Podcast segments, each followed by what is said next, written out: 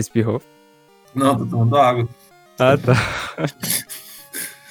Fala pessoal, tudo bem? Eu sou o Rodolfo e sejam bem-vindos ao Vale 10, o seu podcast de listas favorito. Ó, pra comprovar que a gente ama muito vocês e a gente ama Pokémon, a gente vai gravar essa pauta de novo, porque a gente gravou e deu um problema na hora que eu fui editar. Então, ó. Ai, ai, triste pra caramba. É muito triste. Mas assim, deixa eu deixar vocês cientes. Hoje nós vamos falar de Pokémon, nós vamos falar das 10 batalhas de ginásio mais difíceis dos jogos, né? A gente pegou os jogos, é, os principais, né, da, da franquia. É, então a gente deixou de fora aí, né, Stadium e etc.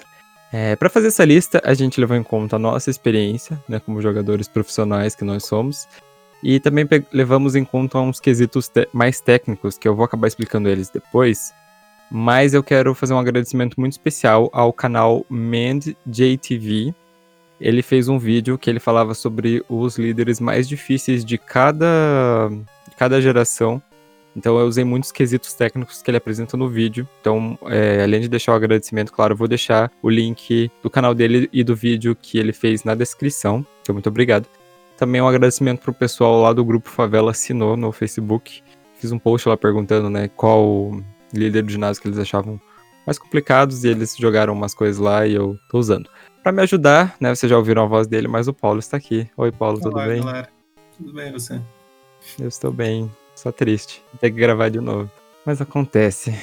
Quando a gente for podcasters ricos que tem aquela mesinha, sabe, e tiver retorno no áudio aí. aí não vai mais ter esse problema. Mas é isso, gente. Vamos começar.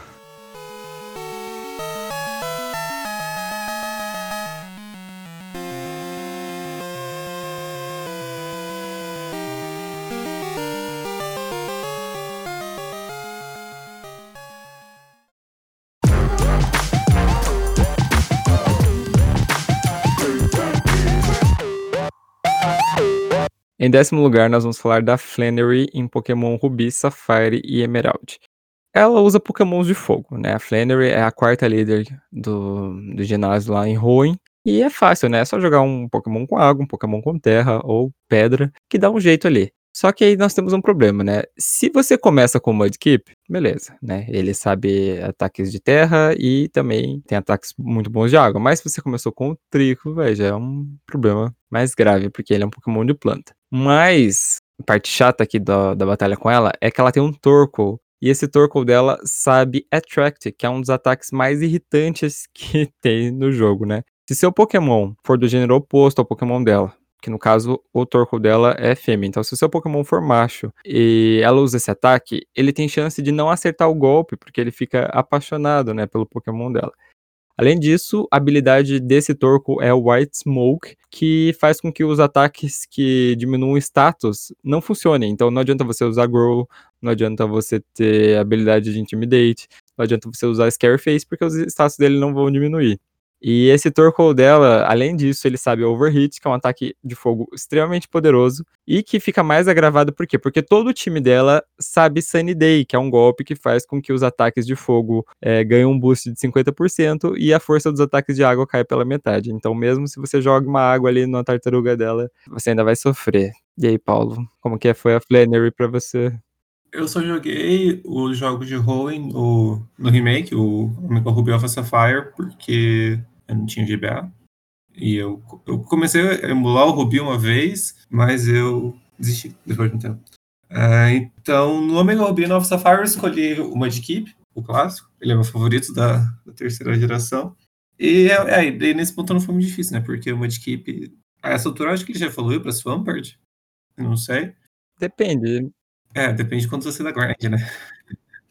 acho, que, acho que o meu ainda era o Marshtomp, mas eu, eu não devo ter tido muitas, muitas dificuldades, porque, tipo, eu só usei uma equipe e fiquei lá usando ele, entendeu? Tipo, igual, tipo, terra, sabe? Vai lá, mora lá, morre. Eu acho que ela não tem nenhum golpe tipo grama. Eu imagino que não tenha. Não, nenhum dos Pokémon dela tem golpe tipo grama. Então, tipo, tranquilo essa parte pra mim. É que o Marshtomp, se chegar uma folha, ele. É. Morre. Ainda mais que ele tem Sanity, daí vai lá e usa Solar Beam. Delícia. E fica o aviso que metade dessa lista são, são líderes de ruim, porque pra, eu acho que deve ser o jogo mais difícil que tem. Eu acho que sim. Pelo menos no quesito líder de ginásio, né? Sim, com certeza.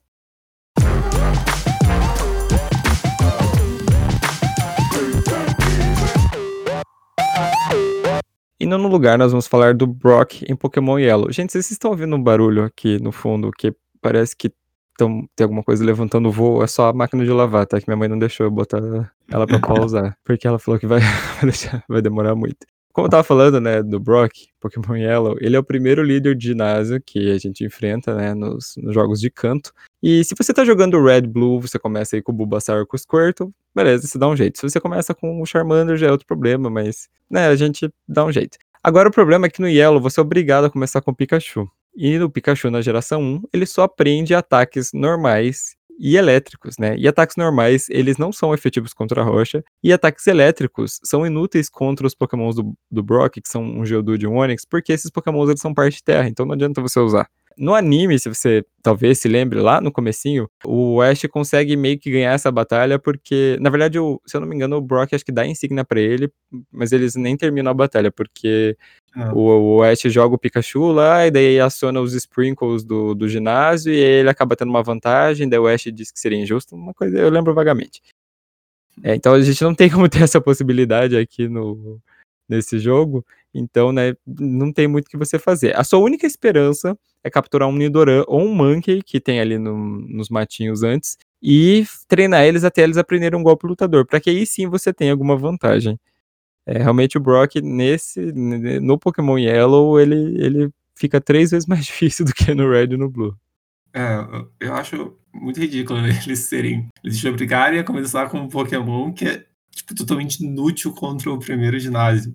Isso sem falar que na, no caminho que você vai para chegar até Pilter, a maioria dos pokémons é tipo inseto e voador, e os dois tipos são fracos contra a rocha, ainda por cima. Então eles provavelmente não vão durar muito se você for usar eles contra o Brock. Então, tipo, fico, mano, por que, que vocês fazem isso? A primeira geração é muito zoada, mano. Mais pra frente tem outro cara, tem outro exemplo disso, mas eu já digo aqui, a primeira geração é a mais zoada de todas. É, no quesito técnica, eles, eles não estavam aperfeiçoando aí nas coisas. Nem um pouquinho.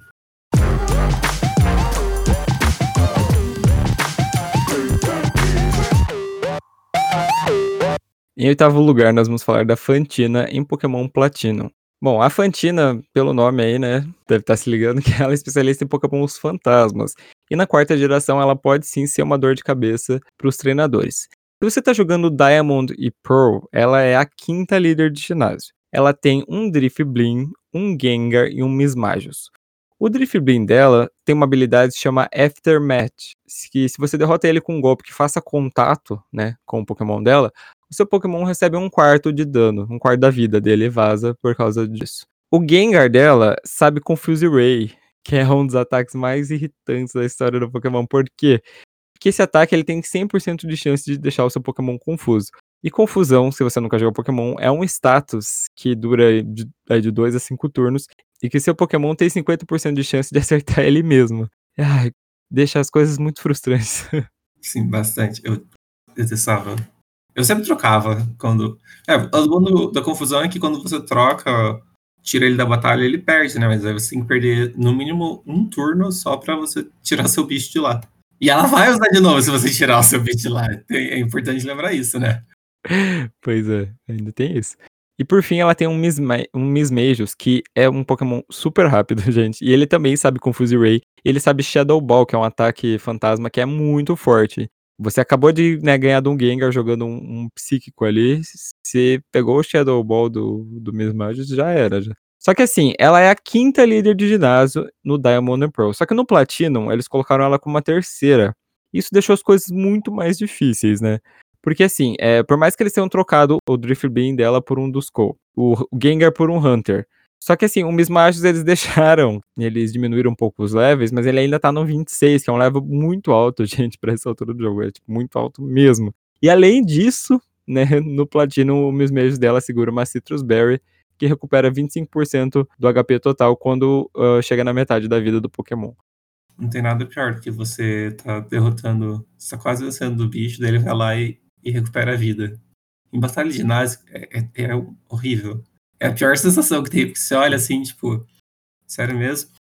Isso, tá Isso é uma coisa que está acontecendo nesse momento, principalmente em batalha contra eles dos quatro. Uhum. Eles dos quatro é o pior. E eles todos têm Citrus Berry sempre. É, e, e, as poções lá que recuperam 200 de HP. É, eles são bem apelões nesse sentido.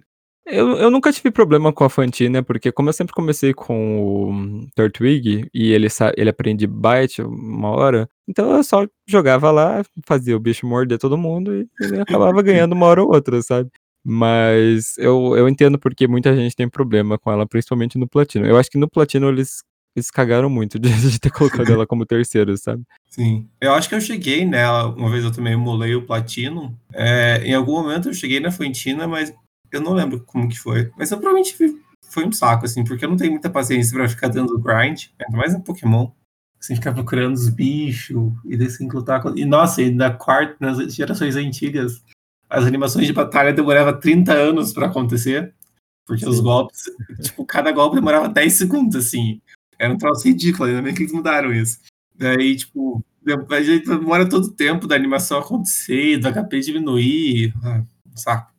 Isso que você falou é muito real. Tanto que, assim, hoje eu não consigo. Se eu for jogar um Pokémon emulado, eu não consigo não jogar segurando aquele botão que, tipo, deixa o jogo rápido, assim. Não tem condição de jogar sem aquele botão. E, tipo, eu, quando eu tinha 3DS, eu tinha a fita do Platinum.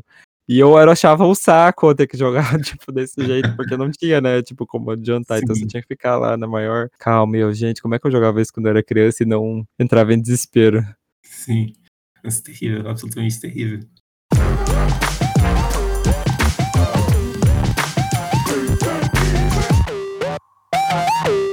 Em sétimo lugar, nós vamos falar do Watson em Pokémon Emerald. Bom, o Watson é um treinador do tipo elétrico, né? Então, tipo elétrico, se prepare para quê? Para ficar paralisado. Já vai aí separando seu Paralyze Hill, né? A sua Berry lá, que eu esqueci, acho que é Sherry Berry, que recupera que é. do, do, do paralisado. Não lembro, gente. Vamos falar sobre os Pokémons que o Watson usa contra você no Emerald. Ele tem um Voltorb que sabe Self-Destructive, que é um ataque que por mais que mate, né, o Voltorb dele, que ele né, explode, ele ainda acaba tirando muito dano de você, então é, é, realmente complicado. Ele tem um Magneton, né, que como é um Pokémon metálico, tem uma defesa muito boa. Ele tem um Electrike com habilidade de estática. Essa habilidade, assim, ela tem 30% de chance de seu, seu Pokémon usar um ataque que também encoste nele, ele tem 30% de chance de ficar paralisado. E além disso, todos os bichos dele sabem Shockwave, que é um ataque que não tem como falhar, por mais que você use coisas status para diminuir a. É, isso, é, diminuir a currency dele, não, não tem como. Mas aí, qual que é a diferença, né? Por que, que eu coloquei exatamente o Pokémon Emerald e não o Ruby Safari? Porque no Ruby Safari ele não ele tem três Pokémons e no Emerald ele tem quatro. E esse quarto Pokémon dele é um Manetrike, que junta quase tudo isso que eu falei. Ele tem Shockwave, tem habilidade estatística, ele sabe Thunder Wave, que é um ataque que também deixa seu Pokémon paralisado, e ele também segura uma Citrus Berry. Ontem, né, quando a gente tava gravando, até o Paulo tinha falado que ele não teve nunca problemas com o Aston, justamente porque ele começa com o Mudkip, então ele joga ali um ataque de terra e resolve, é. né? Mas se você não tem um ataque de terra no seu time, aí complica. Sim. É, eu acho que não tem muitos Pokémon de terra até aquela altura no em Roi. É, realmente não, não tem Pokémon de, de terra. É, tipo, até Pokémon que, que aprendem ataques de terra, né? Porque por mais é. que o Pokémon às vezes é do tipo, às vezes ele tipo, demora muito pra aprender um ataque do tipo dele, né? Eu sei que tem o tipo Geodude, mas quase ninguém usa Geodude. Então não ajuda muita coisa, né? Você ter o bicho e não usar. Sim, é isso que é o chato desses líderes ginásio, que às vezes você tem que pegar, tipo, e, ah, vou treinar um Pokémon só pra, que eu não quero no meu time, mas só pra, tipo, poder ganhar deles, sabe? Isso que torna o jogo chato, porque o Pokémon não é isso, Pokémon é você, pelo menos no meu caso, né? Eu penso meu time antes de começar a jogar já. É, e eu vou, eu vou jogando e vou, e vou com aquele time, aquele time ali tem que ganhar, ponto final. Sim, no máximo, tipo, eu pego um Pokémon pra trocar ele depois. É, também, também tem isso ah, vou usar esse porque, mas, porque, mas eu vou trocar ele mais pra frente para um outro. O Geodude, ele aprende magnitude, só que o problema de magnitude é que o poder dele varia, né? Ele pode dar muito pouco dano, dependendo do caso. Pode ser que você fique horas lá, dando pouco dano de bicho. Sim, e esse é o problema justamente dos pokémons elétricos, porque a única desvantagem deles é realmente terra, então você tem que tentar outras coisas. Agora, por exemplo, se você começa com o Trico, já é um grande problema, porque o Trico depois que ele evolui, né, pra pra Grovyle, ele ganha um ataque muito bom que é Leaf Blade. Só que assim, se você usa, por exemplo, você usa no Electrike e no Manectric, tem chance de você ficar paralisado. Se você usa no Magneton, você não tira nada, porque, tipo, o ataque de grama não é bom contra Pokémon metálico. Por mais Sim. que né, o, o, os Pokémon de planta tenham defesa boa contra ataques elétricos, eles acabam, não- nesse caso, não tendo muita efetividade. Sim. Terrível, terrível. Ah, então, tem uma vantagem também, porque o Magneton, às vezes ele tem o Levitate. Não? Eu tô pirando? Eu não, Não, sei, eu vou- eu ele vou não até pode olhar ter. aqui. Ele não pode ter Levitate, acabei de olhar. E o que é bom também, porque senão ele ia ser imune contra a Terra. Daí não ia adiantar muito usar o Mudkip, mas no caso, adianta ainda. É, o, o Magneton dele tem de habilidade Magnet Pull. Não sei nem que habilidade é essa. É uma que você não consegue, tipo, se você está lutando contra um Pokémon tipo metal, ele, o Pokémon tipo metal não, não pode sair da batalha. Nossa, que habilidade inútil. Nesse caso, sim. Tipo, tudo bem que os líderes de ginásio geralmente. Geralmente não, né? Eles nunca trocam o Pokémon que eles estão usando, mas. No seu caso é uma merda se você tiver um Pokémon com essa habilidade.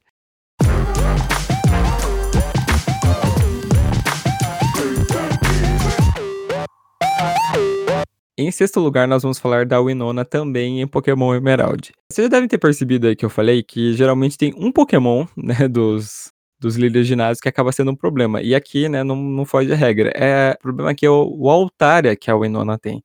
O Altaria ele é um Pokémon que ele é metade voador, metade dragão.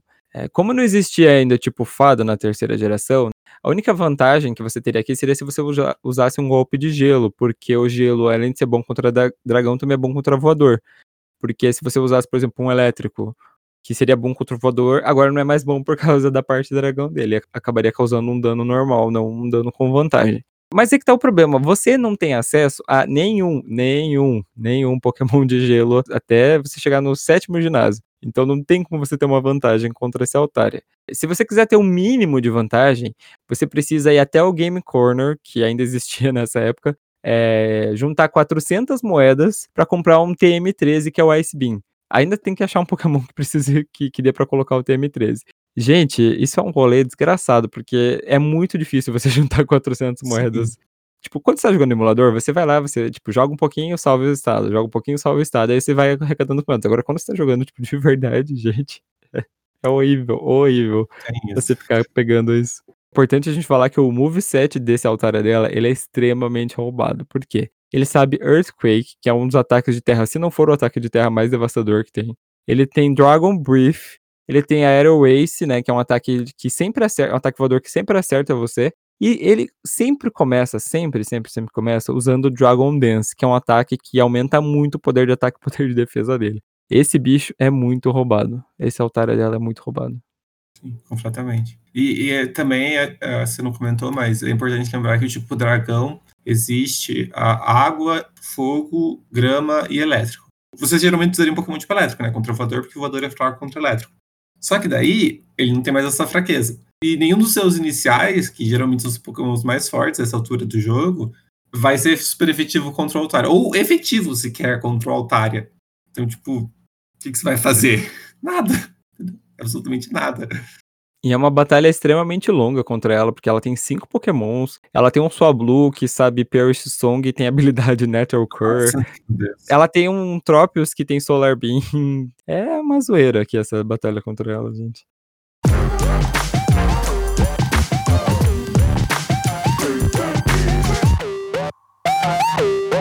Em quinto lugar, nós vamos falar da Sabrina em Pokémon Red, Blue e Yellow. Se você acha a Sabrina do anime assustadora, né? Você deve lembrar dos episódios que ela aparece.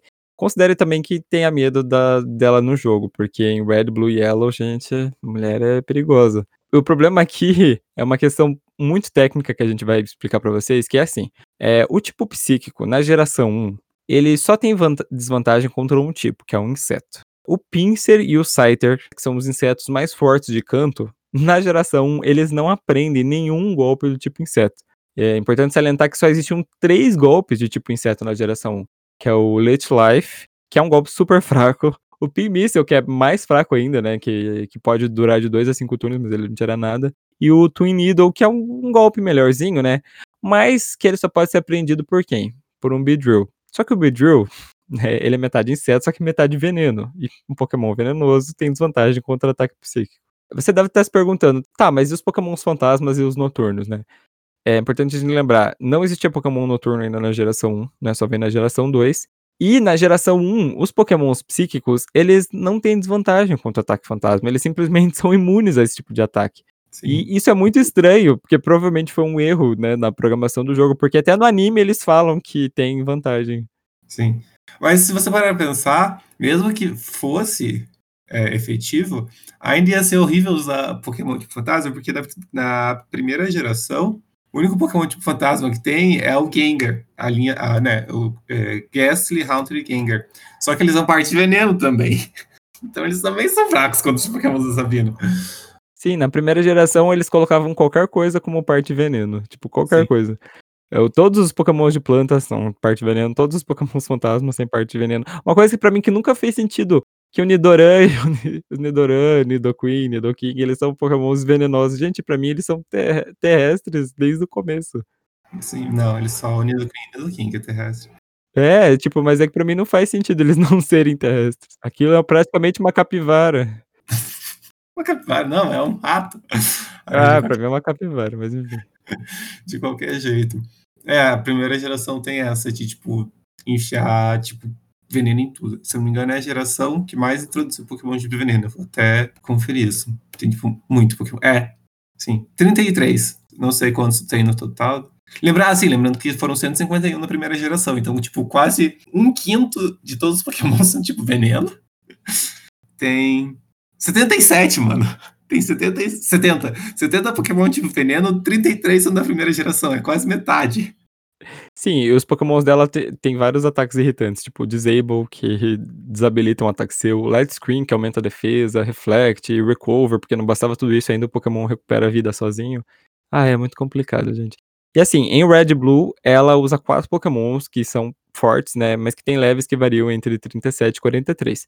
Só que nem Yellow, por algum motivo que a gente não sabe, eles diminuíram os pokémons dela para 3, sendo que um deles é um Abra, que só sabe teleporte e flash, então super de boa. Mas o Cadabra, o Alakazam dela, tá no nível 50. Tipo, eles aumentaram do nível 43 que o Alakazam dela tinha no outro para 50 nesse. Não sei porquê. E isso tornou, tipo, a batalha 30 vezes mais difícil. Não, bizarríssimo, mano. Bizarríssimo esse aumento de level. Tipo, 50 é quase o último, último ginásio do jogo. É tipo, meu Deus, o Raidon do Giovanni é no nível 50.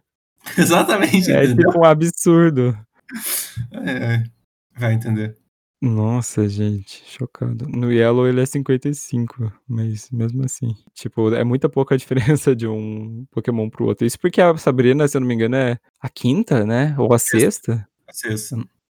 É. É que não tem muita ordem, na verdade, né? Você pode enfrentar. Depois é. da Erika, você consegue enfrentar, tipo, tanto, tanto faz. As... Depois que você tira a equipe Rocket lá da, da companhia, você consegue enfrentar, né, o Koga ou a, a Sabrina, tipo, não, não, tanto faz a ordem, né?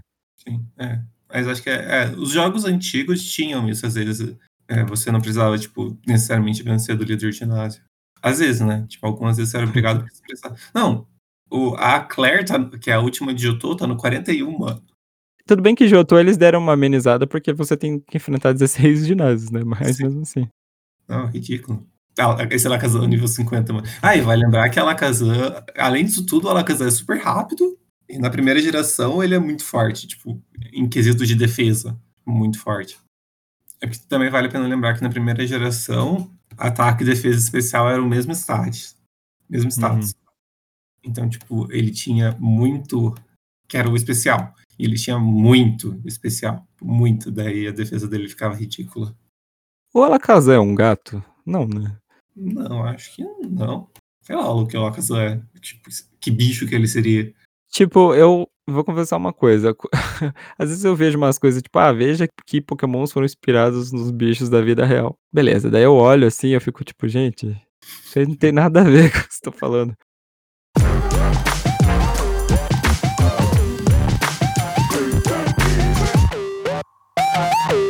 Em quarto lugar, nós vamos falar da Elesa em Pokémon Black and White. Ó, voltamos a falar do tipo elétrico, e a Elesa, ela é a quarta líder de ginásio em Unova, né, lá na quinta geração.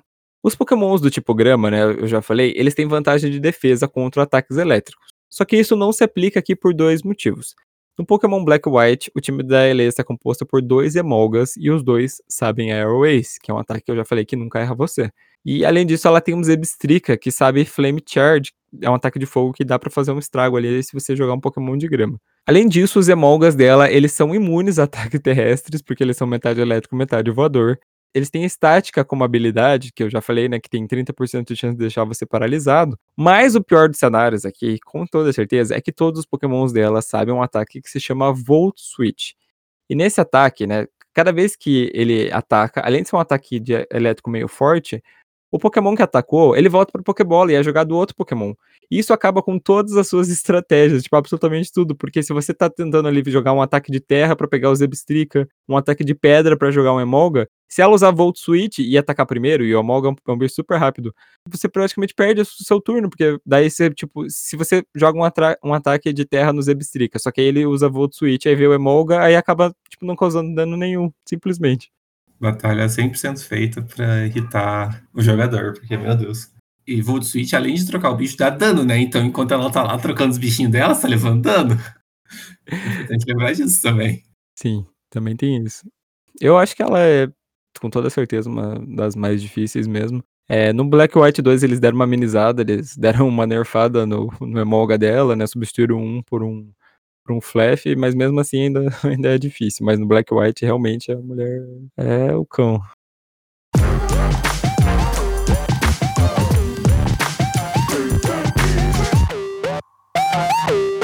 Em terceiro lugar, nós vamos falar do Norman em Pokémon Emerald. O Norman é o único pai presente na história dos jogos do Pokémon. E ele é seu, além de ser líder de ginásio, ele é seu pai. É o pai do protagonista. Mas não pensa que ele vai dar uma amenizada né, na batalha por causa disso. E uma série de coisas fazem essa batalha ser difícil, né? Mas para começar, é importante a gente lembrar, Pokémons do tipo normal, eles não têm vantagem contra tipo nenhum, mas eles só têm uma desvantagem, que é o tipo lutador. E do quarto pro quinto ginásio, você não tem nenhuma área nova para você treinar. Então você acaba meio que ficando, né, tipo, sendo obrigado a treinar com Pokémons mais fracos. Isso é muito chato, porque você tem que ficar ali, tipo, batalhando com Pokémon mais fraco para ganhar experiência. E isso acaba, tipo, demorando muito mais. Isso ganha muito menos experiência por lutar contra um Pokémon mais fraco. Sim, exatamente. Em Emerald, ele possui quatro Pokémons e todos eles conhecem um ataque que se chama Facade, que é um ataque que se, por exemplo, se na tua estratégia ali você usa um ataque que deixa os bichos dele envenenado, paralisado ou em chamas, esse ataque ele simplesmente já é forte, ele dobra de poder, gente. É, causa um estrago bem razoável. Dentre os quatro pokémons dele, o Vigoroth acaba sendo o mais simples de lidar, né? Porque ele não tem nada especial, mas os outros são um problema. O Spinda dele sabe Teeter Dance, que é um ataque que deixa todo mundo confuso. E ele sabe Psybeam. Se você estiver usando um ataque lutador, é um problema, porque ele aí pode usar esse ataque e vai causar um dano razoável no seu Pokémon. E ele sabe também Encore, que é um ataque que faz você, você que você seja obrigado a repetir o ataque que você usou no último turno. Isso também estraga todas as suas estratégias que você está fazendo. Além disso, ele tem um Lynund que precisa ser eliminado bem rápido, porque ele sabe um ataque que chama Belly Drum, que diminui a vida dele pela metade. Só que aumenta muito o ataque dele, gente. Tipo, muito, tipo, mesmo, tipo, absurdamente.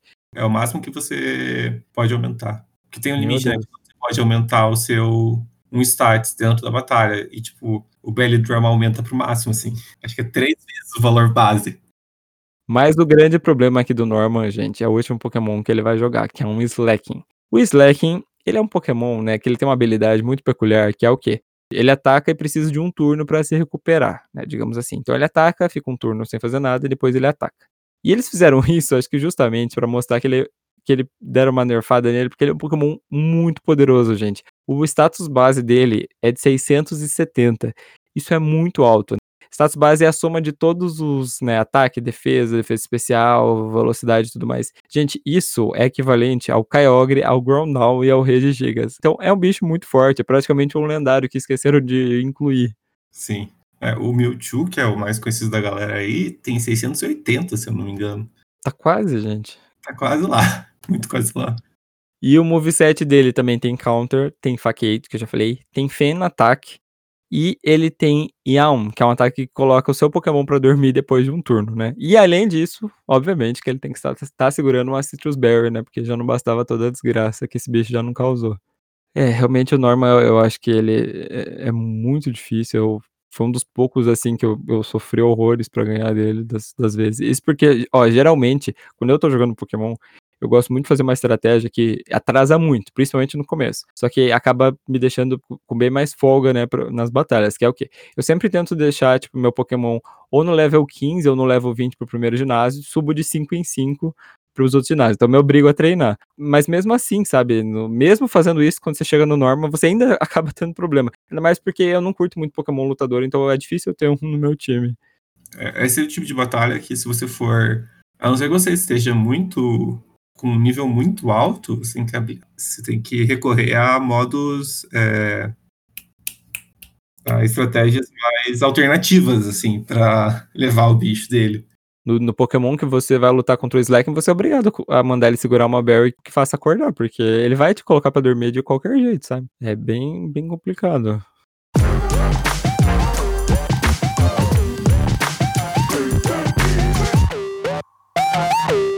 Em segundo lugar, nós vamos falar da Claire em Pokémon Gold, Silver e Crystal. A Claire é especialista em pokémons do tipo dragão. E como eu já falei, né, até a sexta geração não existia tipo fada e o dra tipo dragão só tinha desvantagem contra tipo gelo e contra o próprio tipo dragão. Mas aí que tá o problema, porque assim, ela tem um time três Dragonairs e um Kingdra. Você até pode jogar um gelo ali no Dragonair que vai resolver. Agora você não pode fazer isso no Kingdra, porque ele é metade dragão, metade água, e isso faz com que ele seja somente fraco para ataques dragões. Só que assim, você, gente, com toda certeza, você não vai ter um ataque dragão quando você chegar lá. Por quê? Porque você não vai ter acesso a um Dratini ainda. Porque para você poder pegar o Dratini, você só vai conseguir fazer isso numa caverna que fica na, na cidade da Claire e que você só pode entrar depois que você enfrenta ela, ou seja. Você até pode comprar ele, mas é o mesmo esquema lá do que a gente falou antes? Do, do TM, do Ice Beam. Né? É, do TM na, pra Winona. É a mesma coisa, mano. Você tem que conseguir, tipo, duas mil moedas pra comprar um Dratini. 2.100. E não, e no Cristal não tem, só no Gold e no Silver, acabei de ver aqui. É importante lembrar também que na segunda geração tem dois golpes tipo fada, tipo dragão. E não tinha tipo fada, né? Como a gente já mencionou antes. É, o primeiro golpe é Dragon Rage, que sempre dá exatamente 40 de dano não importa contra quem você tá. Então, tipo, se o bicho for levar o dano, ele vai levar 40 de HP. É muito apelão no começo do jogo, mas depois, tipo, não serve pra nada. Sim. E o segundo golpe é Dragon Breath. Tipo, na segunda geração, só tem como você ensinar Dragon Breath com a TM. E pra você ganhar essa TM, você tem que ganhar da Claire. então você não tem golpe, tipo, dragão naquela altura. Sim, a única coisa que você realmente pode fazer é ir nas World Islands, pegar um horse, treinar para virar Sidra e trocar ele para virar um Kingdra. Aí você ainda tem que achar. Eu acho que você nem consegue fazer isso, porque para você ter um Kingdra, você precisa trocar ele com um item, né? Com. Como é que é o nome? Não é Say Scale. Dragon Scale. Dragon Scale. Se você tiver muita sorte, você tem que, tipo, achar um horse que já venha com o Dragon Scale segurando. 2% de chance. E se eu não me engano, tem como você acessar a, as Real Islands antes da Claire? Tem, tem como você acessar. Pelo menos o, a água tem, só que você precisa do HM7, que é o Whirlpool, né? Mas o Whirlpool você só não pode usar depois de você vencer da Claire? Não, o dela é o pra usar o Waterfall. Depois que você vence o Price, que você pode usar o Whirlpool. Ainda assim vai ser um saco. Puta empenho. Ah, e o Whirlpool é um ataque tão ruim que eu não gosto nem de deixar no meu time. Eu uso um Pokémon só pra deixar ele quando for quando precisar. Muita gente faz isso, pode ter certeza. É, tem, nossa, tem, tem muito HM no. Sim. Não, HM. Nossa, é, graças a Deus que tiraram HM desse jogo. Meu Deus que troço chato que era, gente. Era muito chato. E é, ó, pra finalizar, é importante falar que o time da Claire, os Pokémons, eles sabem ataques como, por exemplo, Surf, Thunder Wave, Thunderbolt, Ice Beam, Hyper Beam e Smoke Screen, que é um ataque que diminui a chance do seu Pokémon acertar o golpe. Ah, gente, a Claire realmente ela faz aí o, o quesito para ser a última líder de ginásio, porque é uma boa mulher difícil. Sim, meu Deus.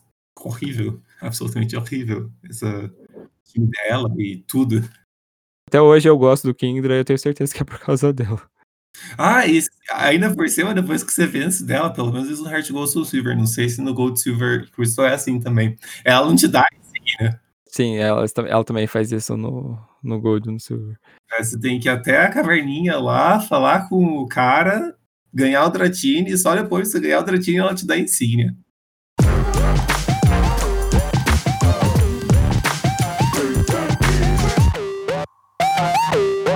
Em primeiro lugar, não poderia ser outra, né, gente. Ela que é a destruidora dos seus sonhos quando você tá jogando a segunda geração, é a Whitney.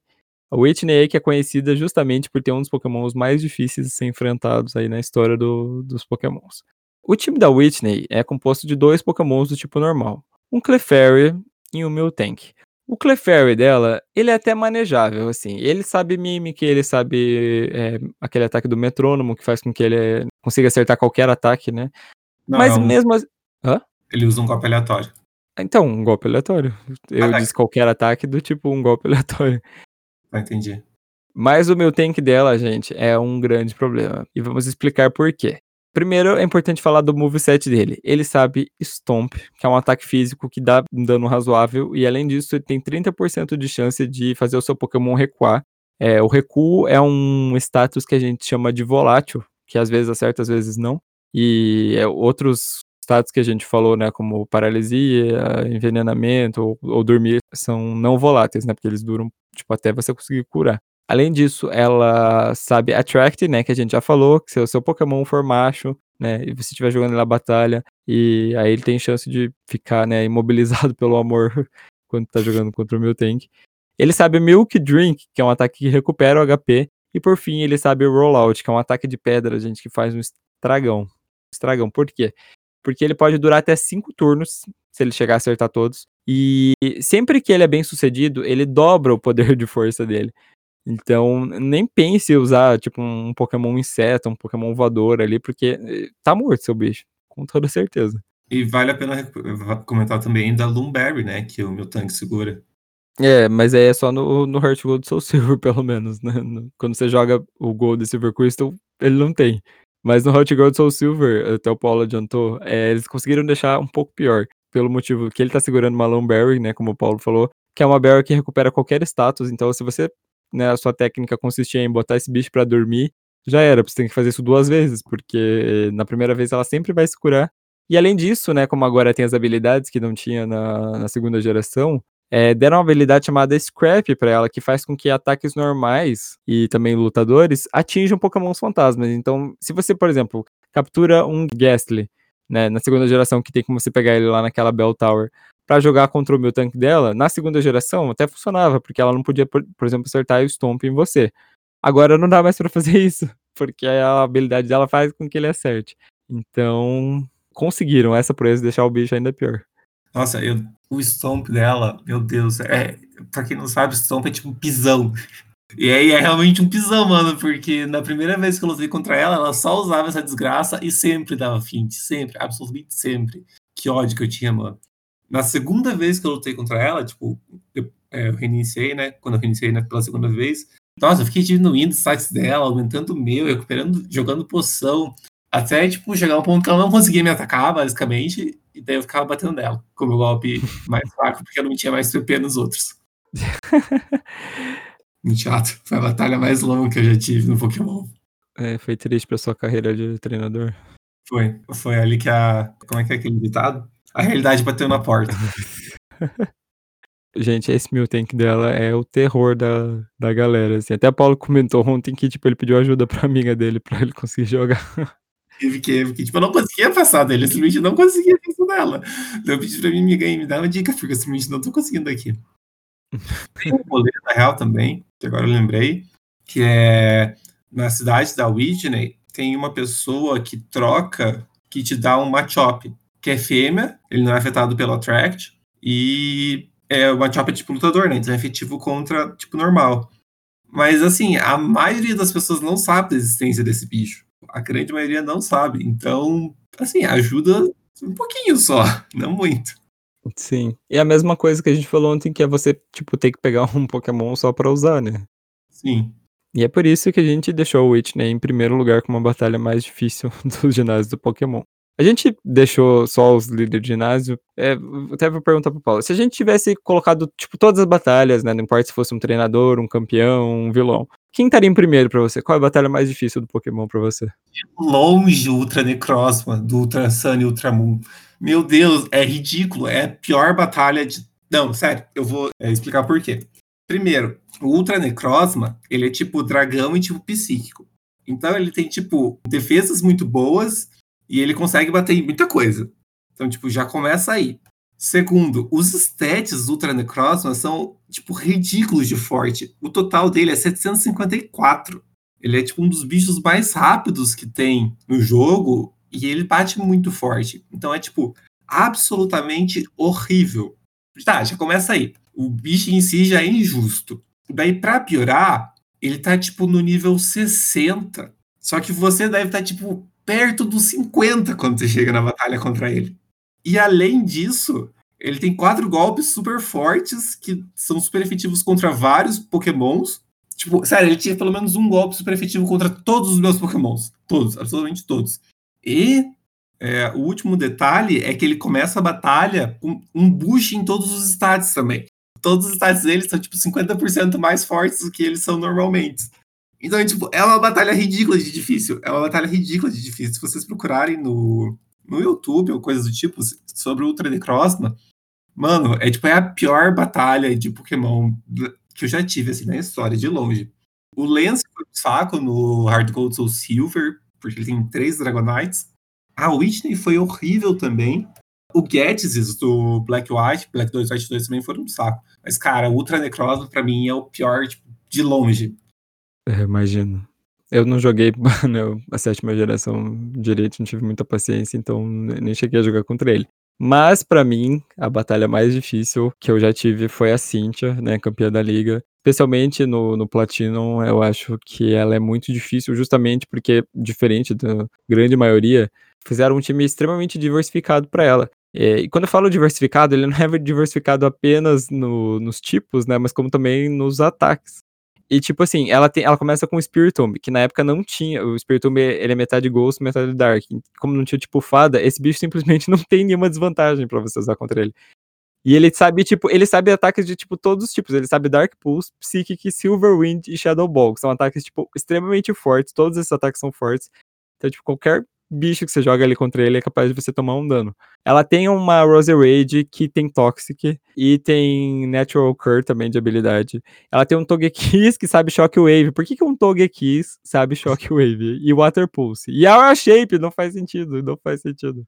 Além disso, tipo, ela tem um Lucario que também tem ataques tipo Extreme Speed, Stone Edge, Hour Shape, Shadow Ball. Ai, aí ela tem o grande problema para mim, que é o Milotic dela. Gente, o Milotic dela. E, Milotic é um Pokémon que tem um HP absurdo já para começar. Aí ele sabe Mirror Coat, Dragon Pulse, que é um ataque dragão que, que fode com todo o rolê, Ice Beam e Surf. E ela também tem um Garchomp, que costuma ser o terror da galera, que também ele sabe Dragon Rush, Earthquake, Flame Tower e Gig Impact. E ainda tá segurando uma Citrus Berry. Então, gente, essa mulher eu penei, assim, tive que batalhar. Eu lembro que quando eu joguei platina a primeira vez, acho que foram umas 10 vezes que eu tive que batalhar contra ela. Eu nunca terminei, né, o platino, então não cheguei a jogar contra ela, mas, tipo, só de ver o time dela, eu fico, mano, o que, que é isso, sabe? O que, que é essa, essa coisa aqui que eu tô vendo? eu acho que eu joguei contra ela no Black White, porque tem como, né, você jogar no Black White. Uhum. É, eu joguei, e eu acho que também foi uma batalha difícil. bem chato, assim existe motivo pra a Cintia ter a fama que ela tem, né? Ai, gente. Mas enfim, essa foi a lista de hoje. Mas antes da gente terminar, a gente tem um quadro novo nesse podcast que se chama Vale Indica. Então solta a vinheta, editor, que sou eu mesmo, no caso.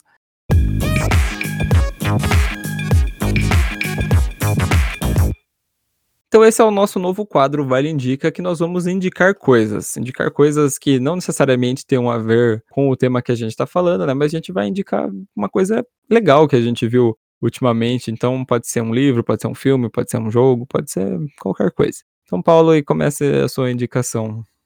Eu vou indicar a mesma coisa que eu indiquei ontem, que é um anime e mangá que se chama Houseki no Kuni. O Rodolfo vai deixar lá o nome no, na descrição, acho, para quem não entendeu. Mas é House de Casa, que no Kune, com K. É bem interessante. É, é meio comprido, mas é bem rápido de ler. O anime pegou só bem o começo, assim, do mangá, mas vale muito a pena. Ah, é só deixar aqui falado que infelizmente não tem em português, pelo menos eu nunca achei, mas é isso. Bom, gente, a minha indicação é uma coisa que, assim, eu nem sei porque eu tô indicando isso, porque você provavelmente já deve ter ouvido, ou ter ouvido falar, mas é uma coisa que eu estou completamente viciado, que é o podcast Projeto Humanos, quarta temporada, o caso Evandro. Para você que não, não nunca ouviu, o caso Evandro, ele foi um caso muito bizarro, muito bizarro de uma criança que foi que ficou desaparecida por algum tempo. Depois encontraram, tipo, o corpo dela num estado muito horrível e acabaram acusando sete pessoas de ter usado o corpo dela para fazer um ritual satânico. Isso foi em Guaratuba, que é uma cidade aqui do litoral do Paraná, né? Que a gente mora aqui em Curitiba. Então, é uma coisa que, assim, tem muita proximidade aqui com a gente, por isso que eu fiquei um, meio perturbado nesse caso. É, eu recomendo muito que você escute. É um podcast longo, né? Tem 25 episódios, tá para sair o próximo agora episódios têm duração de uma hora, duas horas, mas mesmo assim, tipo, você escutando, você vai escutando, tipo, um episódio por dia, dois episódios por dia, você nem vê o tempo passar, de tão bom que é a narração, né? Quem faz esse podcast é o Ivan Mizanzuki, inclusive ele acabou de terminar de escrever um livro sobre o caso, e também vai virar série, parece que do Globoplay. É, então, tipo, ele fez um trabalho, assim, excelente de jornalismo investigativo. Eu não vou dar spoiler nenhum, quero que você escute, mas, gente, tem muita reviravolta nesse caso, assim, coisa digna de Sidney Sheldon, juro por Deus, tem muita reviravolta, assim, mais do que no filme do. Do esquecido, do seu sentido. é uns plot twist, assim, absurdo, absurdo mesmo. Então eu recomendo para você que você escute Projeto Humanos, quarta temporada do Caso Evandro. Você vai ficar viciado igual eu tô. Eu tô igual aquele meme do do, do Meninas Malvadas lá. Eu passava 80% do meu tempo falando sobre o caso Evandro e o resto esperando que alguém falasse sobre ele. Mas é isso, gente. Muito obrigado aí para todo mundo que ouviu, né? Espero que vocês tenham gostado do episódio. Todas as fontes eu vou deixar aqui na descrição do vídeo. Sigam as nossas redes sociais, né? As minhas, as do Paulo. Sigam as redes sociais do podcast. Apoiem a gente no Apoia-se com apenas 5 reais por mês para estar ajudando aí o nosso projeto a continuar existindo. É... Eu vou deixar, como eu falei, linkado o, o vídeo do canal do, do Mandy JTV. Vou deixar linkado aí para vocês. Então, se vocês quiserem conferir o trabalho dele, fica aí a dica também. Mas é isso, gente. Muito obrigado por terem ouvido esse episódio. E até a próxima. Tchau. Tchau, tchau.